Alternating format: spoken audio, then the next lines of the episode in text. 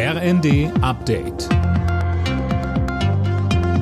Stündlich neu. Auf den Punkt informiert.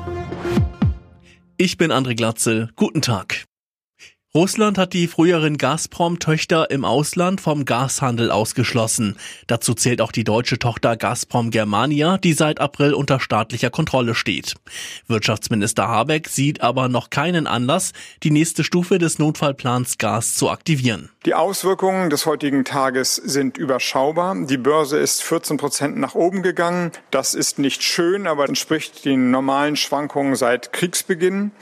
Wir haben eine Lieferung, die nicht mehr erfolgt, in einer Menge von 10 Millionen Kubikmeter täglich aus Russland.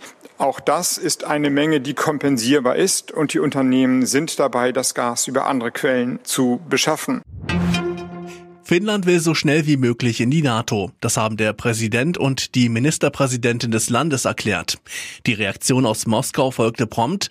Man sehe das als eindeutige Bedrohung, so Kreml-Sprecher Peskov. Das mache die Welt nicht sicherer.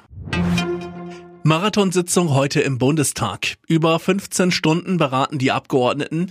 Dabei sollen auch Steuerentlastungen in Milliardenhöhe beschlossen werden. Daniel Bornberg berichtet. Das Paket sieht einen höheren Grundfreibetrag in der Einkommenssteuer vor. Auch die Pendlerpauschale soll wegen der hohen Spritpreise steigen.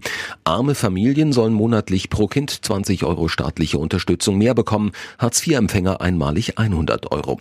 Zum Auftakt der heutigen Sitzung ging es um den Ausbau der erneuerbaren Energien, um schnellstmöglich unabhängig von Öl, Gas oder Kohle aus Russland zu werden. Wirtschaftsminister Habeck sprach von einer fundamentalen Neuausrichtung.